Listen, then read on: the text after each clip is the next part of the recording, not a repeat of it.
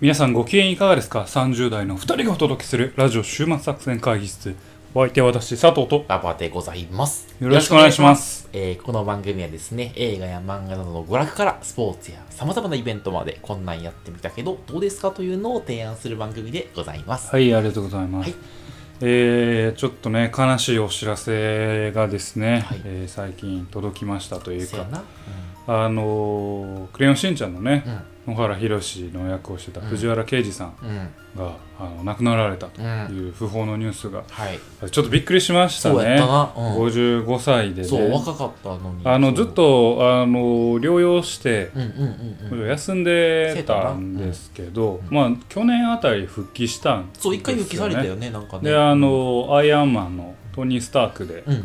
エンドゲームかな？エンドゲームの声優あのエンドゲームで、えートニー・スタークの声優吹き替えをやってですね、まあ、復帰されたのかなと思ってたんですけど、まあ、結局がんで亡くなったということで、いや非常にね残念だなと思ってね。いやちょっとあまりにもちょっとショックだったんでネットフリックスうでちょうど見てなかったし嫌と思ってうんうん「鋼の錬金術師うん。」あの2つ目のやつねあれちょっと見直してるんですよ。よ。ヒューズさんが第1話からヒューズさん出てくるんですけどこの人の声は聞けないんだなって思うとちょっとい。ね。ねいや、あのさ、ええ味の声は、なかなかね、ねないよね。いやーそ藤原さんう。ね野原宏とか、そうね。野原宏とかまあヒューズねヒうんューズ中佐とかあとねあのー東金東金咲夜やってるんですよああ、せやった、せやった。あの、サイコパス2サイコパス2のやろ。の東金とかねなんかまあいろんなもう枚挙にいとまがないぐらいのねあの声優さんでしたけどね。いや大事な人ね。いやなんかショックだな思って。ただひたすらずっとツイッター見てたらうんもうやっぱりみんなね惜しむ声がうん、結構あって。な。んかさ、あの、す好きなキャラは気づいたら藤原さんだったみたいなことは結構あるのよ。うんうんうん。あの、俺、キングダムハーツのアクセルっていうキャラクターが好きやねんけど、はいはい。実は藤原さん藤や原さんのなな。ったとかで、そう。なんかね、あの声だと好きになるんだよな、なんかという不思議な。なんかねそう。あの男のねうん、なんかこう彼がもう亡くなったからだと思うけど、うん。彼がかつてのインタビューあの答えたインタビューがなんか記事になって上がったりするんだけどやっぱね裏も表もある人間臭いキャラクターを演じるのが好きって言ってたんですよ。かっこいいだけじゃないかっこ悪いところもある、そういうキャラクターがいいって言ってて、まあ、まさに彼が演じてるのってそういうキャラクターが多いなと思って、いやー残念だなと思いますよね。なうんあのただね別に笑い話でもなんでもないですけどね。あのああのキャラクターがもう聞けないんだってみんなうん。ツイッターでつぶやいてる中で、ねあのドレビンを言う人誰もいなかったなと思って。いやドレビンあのメタルギア4のドレビンってわかる？わかるかな？黒人の武器武器商人やねんけど。俺めっちゃ好きやねんあれ。I have you っていうあのあれめっちゃ好きやってんけどあまあドレビンの声はどうでもいいんだなみんな。マイナーすぎたが誰も思いつかメタルギアソリッド3のシギントとかもああ、懐かしいな。3、3ちゃうかな？ポータブルオプスかな？なんかまあ、そうですあの、まあ、シギント、うん。シギントと、あの、ドレビン、うん。藤原さんの声やってんけど、それをみんな惜しまれないけど、まあ、やっぱ野原宏が大きすぎたから。な。あの原宏が大きいね、やっぱりうね。ん。あとは銀玉の服部平ああ、たっぷり全蔵？全蔵あーあ感とかね。ねそいやー、まあ、大事な声優さんをね、失ったけどう。ね。まあの、マスオさんの、マス、マスオカさん？ああ、もう今年亡くなって、ああ、なんかなんかこう、お茶の間のいいお父さん。いい旦那さん、うん。声優がうん。ちょっと今回不法が続いてて、ね。残念ですけどね、ご冥福をお祈りしますということしか我々は言えないですけど言えないねですけどね。あの楽しませてもらってありがとうございました、ということでございます、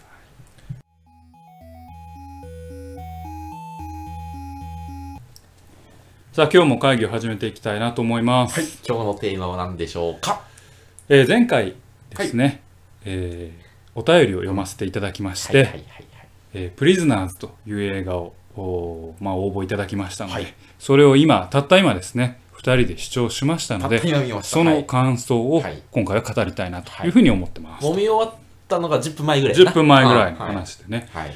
で、まあ、今回感想会でですね、えーまあもう旧作っていうこともありますし、えーちょ今回はネタバレありでちょっとお話をさせていただきたいなというふうに思ってます。結構前の映画なんやな、あれな。2010何年とか13年とうんうんかそうなんでしたね。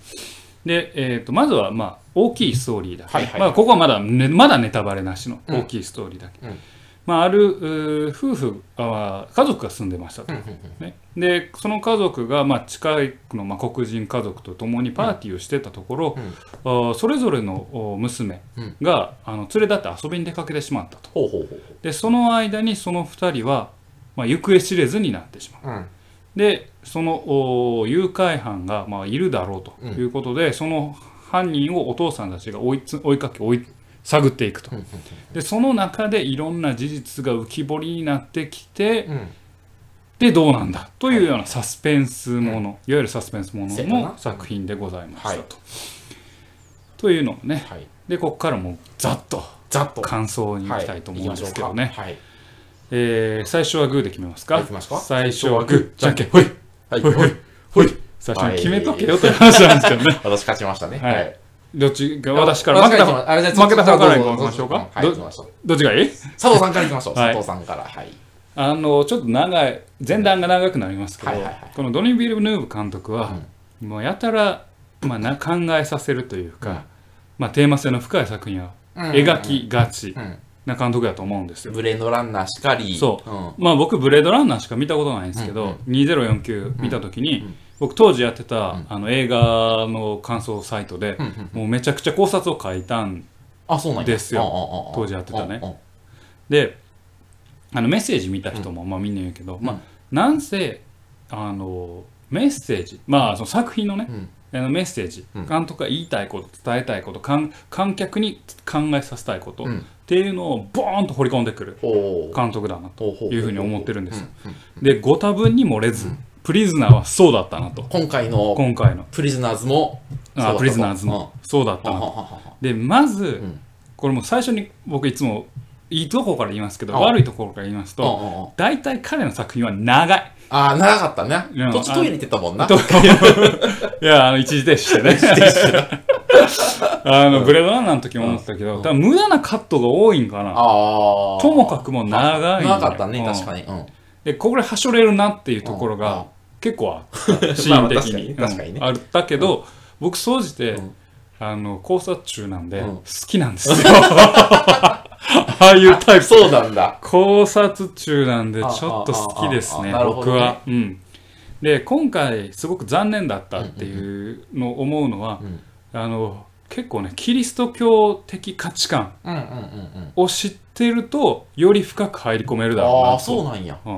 まず全体を通してこう神いうん。キリスト教うん。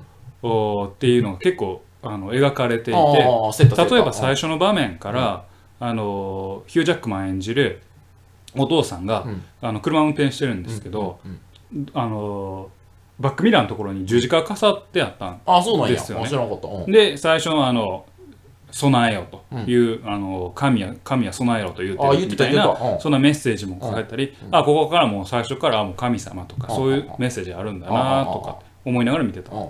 ただジェイク・ギレンホール描く刑事うん。もあの手の甲のところに十字架のあしてたしてた。そう。だからこれでしかもそれがちゃんとカメラに映るようになってあこれはもうキリスト教的な価値観考え方っていうのがテーマ性のところで大事なんですよというのがもうまあこう来るんだろうなって思ってたら案の定あの作品作中でも出てくると。で多分そこをや知ってれば多分もっと深く入り込めると思うんだけどまあそこの知識が浅すぎてそこにちょっとうまく入り込めんかったっていうのがまず一個。俺が個人的に残念だった。それはあの作品が残念というか俺がうん知識がないから。うんでまず一個のサスペンスとして見た時にあが面白いなうんうんうん。と思ったんですよ。あのーまあこれはもう完全ネタバレですけうんうんうんど犯人とおぼしきうん。少年。うん。でまあそのか、えー少まあ、少年じゃないな。青年。おっさん。さん。ただまあえー発達障害があるのかああ。わかんないけれどもまあ精神年齢は10歳ぐらい。あそうやったな。ううんんが言ってることが2点3点したり、コミュニケーションもままならない、それに対して怒りを覚えるうん。お父さん、うん。まあ、ヒュージャックマン、うん。と翻弄される刑事。そっからのこうミステリーで犯人は誰なんだ？謎を引っ張っていきながら犯人は誰なんだ？ちょっとずつちょっとずつ事件の概要が見えてって犯人は誰なんだ？そしてあの人が犯人だったんだって追い込むこの感じは僕はいいなと思いましたね。でもでもですよ。多分ドゥニ・ヌーブがあの描きたいのはうん。サスペンスよりもん。多分ん。キリスト教的価値観というかあの神と怪物みたいなところを描きたいのかなっていう、まあ動機とかのところ。動機とかのところを書きたいのかなっていう最後、まあ、犯真犯人うん。がヒュージャックマンを追い詰めて、うん。えー言うセリフも、うん。なんか神に抗うことを常に今日挑戦してきたんだみたいなことを言うじゃないですか。あそこを理解できんとこの映画の本質は理解できへんなと思ってそこは残念だ、残念というかちょっともうちょっと考察しないとうん。できないなってなるほど思いましたね、ど。うでしたか？いや俺はね今ねあのー見終わってホッとしている ほっとしたんや。ほっとしたんや。あのーまあ最後、まあ、娘娘さん2人誘拐されはるじゃない。うん。でまあ最後あの無事発見されるじゃない。娘二人はね。で主人公もちょっと犯人にさつ捕まってさまたあのちょっとあ幽閉されるじゃない。幽閉される。でもす最後ちょっとおそらく助かってるじゃない。うんどうぞ。おそらく助かりそうじゃない？なんか。うん。でそれを見てホッとしている。もうだからね2時間ドラマを見て最後事件が解決した時の主婦の気持ちね。あはい。あのホッとしたというもうあの誰も不幸にならなかったってでよかったなーって思ってるからもうな考察とかじゃない全くなくてあなんか見つかってよかったねーって思ってるあの、うんお母さんと一緒の気持ちなんじゃないかなと俺今思ってる。でも、うん。それも本当に見つかったどうかは観客に委ねとるよね。あまあそうやね。ううんん、確かに。笛の音がして、うん。えージェイク・ギレンホール演じる、ふん演じる刑事が、うん。ふっと振り返ったところでバンと、あの最後のテロップがあそうそうそうそうそうそれは果たして彼は見つかったのか見つからないのかっていう、あの観客に投げてるまあ、投げてところじゃないですか、まあ、あれはどう解釈するかっていうのは、その人のあれが見えるんだろうなっていう,、んんんん。でそこの解釈も多分なんかさまあもうこれもネタバレですけどうん穴ぼこに落ちるとかさうん。穴ぼこの中のライターとかさうん。もうすげえメタファーなんやろうなと思って何か。あどういうことどういうことどういうこと。いやいや多分なんかこう聖書的ななんかのメタファーなんやろうなと思って。そうなのか。ああるのか聖書いやあるんじゃないかなと思って。いやそこが分かればもっと楽しめんのになって。なるほどね。あ西洋的なキリスト教的な一般教養があってこそそうそうそうそう。しめるわけね。だってヘビも何回も出てきたやん。あヘビ出てきたわ。だからヘビもさもう絶対さもうアダムとイブのさなん確かなんかそその辺のやつあなんや。なるほどね。確かに。その辺のやつあやーその辺のやつやと思って。確かに。ま確かにとヘビちょっと不自然やもんね。そだってねカバンみたいなの開けたらヘビめっちゃ出てきてあの描写いるってなるよな普通にな。そうでも確かにそうやわ。うだからそこのメタファーは絶対あるんやろうあー。なだから最後最後のその穴ぼこに落ちるヒュージャックマンのところもさ、ヒュージャックマンがまあその犯人とおぼしきうん。アレックスを、うん。あのバスタブの中に閉じ込めたじゃないですか。なんか、えー棒みたいなところに。うんうん。で、まあ、光も見えずにあわずかな通気口だけの吸気口だけの光が見えてる。だからヒュージャックマンは最後そこに同じような立場に置かれてしまってるわけ。だからそこをどうなんね罪と罰なのかああはいはいはい。何なのかっていうところがほんまに一般教養としてうん。キリスト教を知らないと多分あんまよくわかんあなあそういうことやいな。ここって絶対意味があるんじゃないかなっていう。そういうシーンあるんやろなきっとなそうキリスそうそう。そうト教になだからそこがちょっと十分にこの短時間では理解できてないのがああなるほど。残念だし、うん。まあ、真犯人である、まあ、お母さんうんの言葉うん。の意味とか動機とかな？動うん。うん。だからか彼女は何かに対して神に挑戦するっていう言葉の本当の意味ってなんだろうなっていう。これ完全考察中が好きなやつやなと思ってせやわ。うん。俺も考察中になりたいと思って。まあ勉強するやろこの後キリスト教。あでもお前聖書読みの大変やぞお前。新約聖書とか分厚いから うん。初めに言うてほしいな。あのこの映画はキリスト教を知らないと楽しみませんって。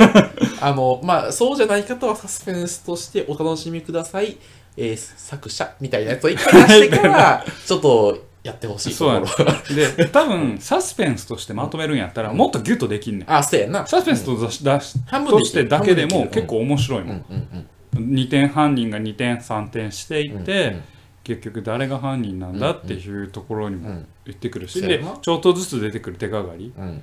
で最初にさあのえっ、とロリコンの神父のああ家を襲ったあの刑事が訪ねたら地下壕になんかした干からびた死体があってもうそれもこれ見よがしにペンダントがさアップアップになるというかさペンダント見ろみたいなカメラワークやしさあこのペンダント絶対意味あるんやって思ったらああの迷路途の中でメール出てくるな。でそういうこのサスペンスとしてのアイテムの出し方もすごくうまいからサスペンスとして楽しめるのかなと思いきや、うん。これは本当に描きたいのはサスペンスではないと、ヒューマンドラマなん。だととか。で思ってネットフリックスのやつ見たら、ネットフリックスちゃんとヒューマンドラマって書いてたからねそうなんや。ヒューマンドラマなのかあれは。あれサスペンスじゃない。ヒューマンドラマなんやね。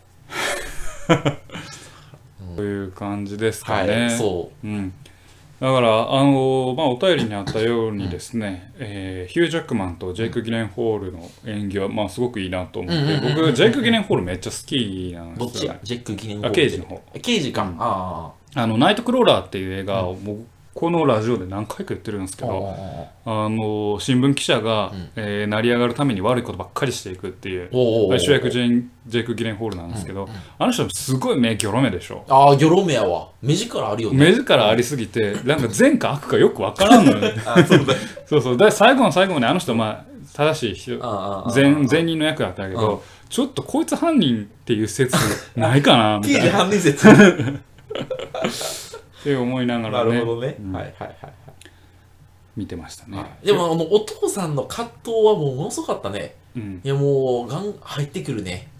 いやあの子供ができてねいなくなったらもうあんな感じになるのかなと思ってそう。だからあれも多分テーマ深いところであって、まあ、そのまたキリスト教の話になってくるけれどもあの我が子を失った人が我が子を探すため助けるために人の子を貶めてしまう。そこの罪と。怪物になるって言ってた怪物になる。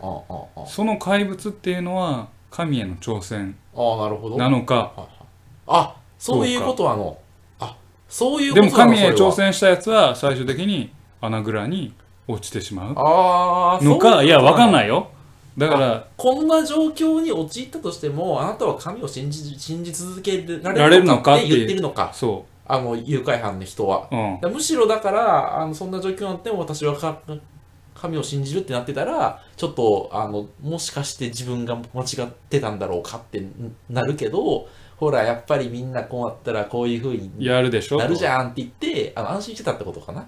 そうだ自な分を、あ喋ってるじゃん。そういうことね。うん、そういうかもしれない。あそうだ。だからそうだ。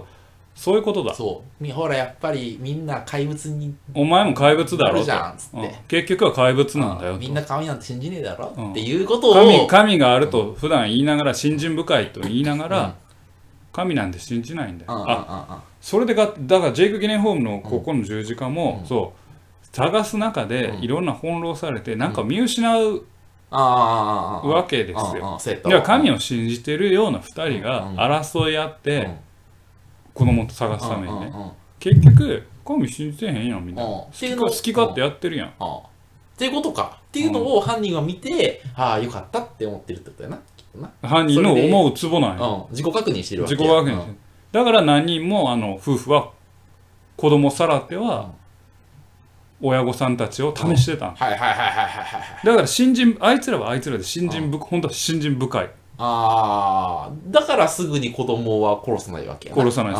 す。子供を殺すことが本質じゃな目くて何かを失った人間が本当に神を信じれるのかどうかっていうことなんあおことなんだ。おええとこまで来たな俺ら。これ江戸は来おええとこたんちゃう？まで来たぞ。話してる間になんか分かっ確かに。おそういうことなんやな。だからそれをあのサスペンスを通して描いている、なるほど、うん。うん、俺ら結構来たな。なんでどうやるん？どうやる？なんでどうやる俺ら意外とやるやんと思って。あそう。そういう。初め2時間サスペンス。よかったね。って言っいたけどや、お前が、お前が言うとだけ。それ、それを描きたかったのかな。なうん。って感じか。はい。と思いましたが、いかがでしょうか？後でじゃあちょっと考察サイト見てみよう。それで合ってるかどうか。うん確かめる全然違うかもわかんないからな。はあってもし違ったら、あの、これ、あの、考察サイト読み直してからうん撮り直そう。た。あ、もう一回。もう一回しあこういうことやったのかんんみたいなこういうことでしょ？みたいな。あまあ、キリスト教的価値観に立てばさ、な。なんでええ顔しようとすんの？そういうことねうん。だから、またサイコパスの話にし、うんうんうんあれやけどさ、あいつと一緒やん。うんあの、また名前忘れた。サイコパス1の。牧島翔吾さん。牧島翔吾あ俺もお前が何回も忘れるから名前覚えちゃう。牧島翔吾さん。だから人の価値を試すために人を殺そうああ、はいはいはいはいはい。せやな。確かに。そういうことなんでしょ。だから、あの夫婦は人の、まあ、価値、まあ、人の信じるっていう心を試すために誘拐してたっていう。だから、牧島翔吾や。牧島翔吾、あ、牧島翔吾やったんか。あ馬場は牧島翔吾やったんや。もうちょっと中二病感出してくれたら、俺らもちょっとより気づけたかもしれんけどうんな。そう。えープリズナーズって題名に振り返ようよ。おうタイトル。意外と確かに、タイトルと今までね、あの、物語とあんま直接的には繋がってないよね。まあでもそうか囚人なんや。うんうんうんで、誰プリズナーズやから。うん。あ、複複数の数形や。囚うんうんら俺らの考察やっぱあうんってるのかもしれなくてジェイク・ギレンホームとヒュージャックマン、まあ、お父さんと刑事はうん囚人なんや。うんうんうんうんみんなね。うん罪を持った人間。あ、はははは神に対して。まあ、それかなんか束縛されてるっていうか、あの、なんていうの、精神的に、その、牢屋に入れられてる人間っていうことかもしれんな。うん。彼らはだから彼らを描くものがだプリズナーここで題名のプリズナーズのプリズナーは誰なのかって。おばお母さんあ犯人なのか、うん。むアレックスなのかヒュージャックマンなのか複数の意味があるんじゃない？うん。なんかその要は怪物が眠ってるわけさ。その心の中に。でそれが怪物が幽閉されてるんだけど子供をあの誘拐されることで怪物が出てくるわけさ、うんみたいな意味合いの可能性もあるし。でうん、うん。あるし？あるしまあなんか純粋にそのあの子供が誘拐されて誘閉されてたやつたちみたいな、うん意味もあるし。複数の意味が。あるかな。うん。そういうこと。ねだからなみんな何かに縛られてる人たちを描いてる。あそうそうそう。でそのでただそれを頑張ってその信仰という名のもと抑えてるけど怪物が出てくるというなんか、なるほどね。うんことかしら？あれで？そういうことか。というわけでね、まあ考察こういうわわずか20分喋るだけでもこういう考察の要素があったプリズナーズ、ぜひ皆さんにも見ていただきたい。楽しかった。うん。今回ご紹介いたしましたのは映画「プリズナーズはい」でございました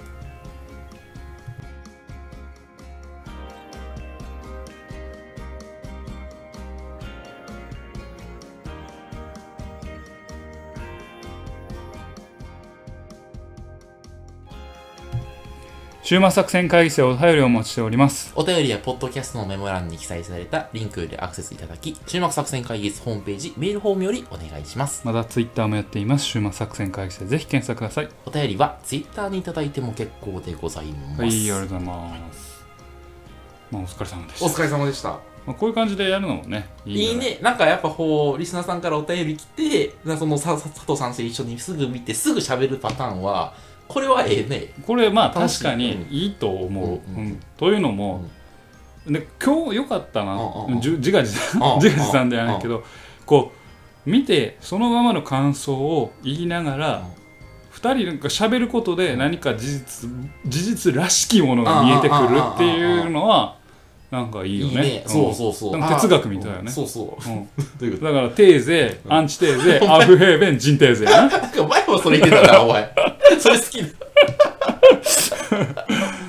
だったわけですね。だから、そういう感じで今後やってもね、うん。今もネットフリックス、アマゾンプライム、まあ、Hulu とかも含めて、もう何でもあるわけですかあら。じゃあこういうのなんか、あのーなんか、今回はこれやするからって言ってみんなであみリスナーさんもこの前にネットフリックスでちょっと見てもらってその後一緒に喋るとかそうね。そういうのとかあるだかもしれない。察中が好きなやつの方がいいのかな。ああそうかもしれない。確かに。うんあれはなんとかのメタファーでねじゃないかみたいな話をみたいな話をすると。確かにそれが楽しいかもしれない、あんまり考察中が過ぎるとね、うん。あれやけど、うん。まあこうホットの中でほぼ知識ない中あああほんまにきこれまあこんだけ偉そうに言っててね、うん。あの考察間違っとったらめっちゃ恥ずかしい。あ いやいや間違十分ありえるからね。十分ありえる。間違ってるも合ってるもないねんけどまあまあねよかった、だからもうこういう感じでね、やっていきましょうか。やっていきましょう。はい。まあでもせいぜい2時間ぐらいが限度だね。まあそうやな。フリーザーズ長かった,、長かったね。2時間半ちょっとちょっとタフだったね。タフだったタフだった。うんタフだったね、あのーやっぱり人間の集中力って90分ぐらいと言われてますからね。マックスがあねのー途中ちょっと疲れましたね。まあ、そうやったな、結構長かったね。ああそう。で、しかも、今回さ、全部全体的にずっとさ、く暗くない？あの人の映画暗いんよそう。暗さがさ、続くのはちょっと気が重たくなるよね。そういう意味では映像のところ何も言わなかったけど、やっぱあの人陰影をよく使うから、うん。多分その光と影、まあ、人間のまあ闇と。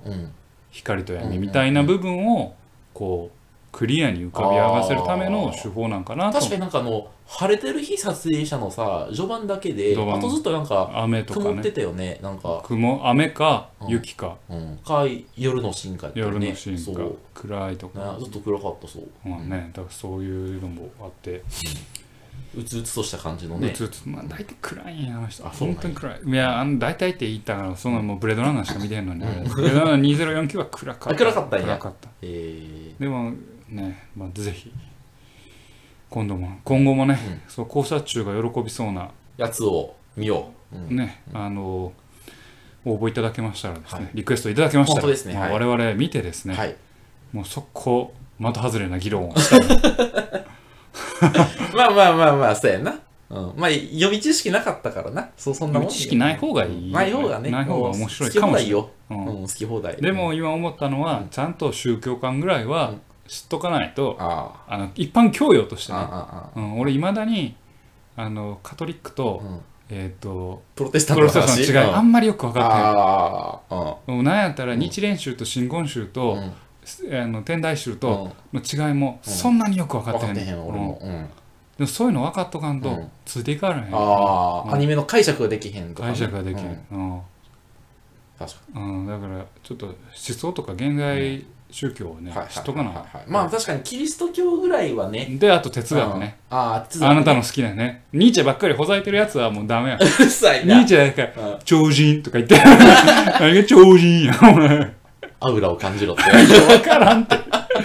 そういう一般教養としての哲学とか宗教学がないと、うん。やっぱこういうのはなかなか理解しづらいところもあるのかうん。なと思いましてですね、はちょっと身につまつまされるばかりでございます、うん。はい。我々はね、我々いかに小さい人間かということをね。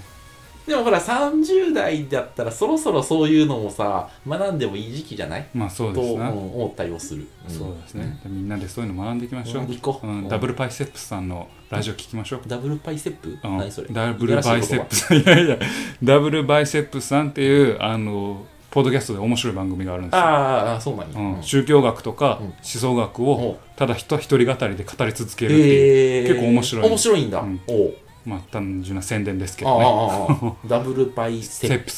セップス。うん。分かった、うん、っていうことで、はい。ということで、はい。というわけでお送りしてまいりました、はい。ラジオ終末作戦会議室。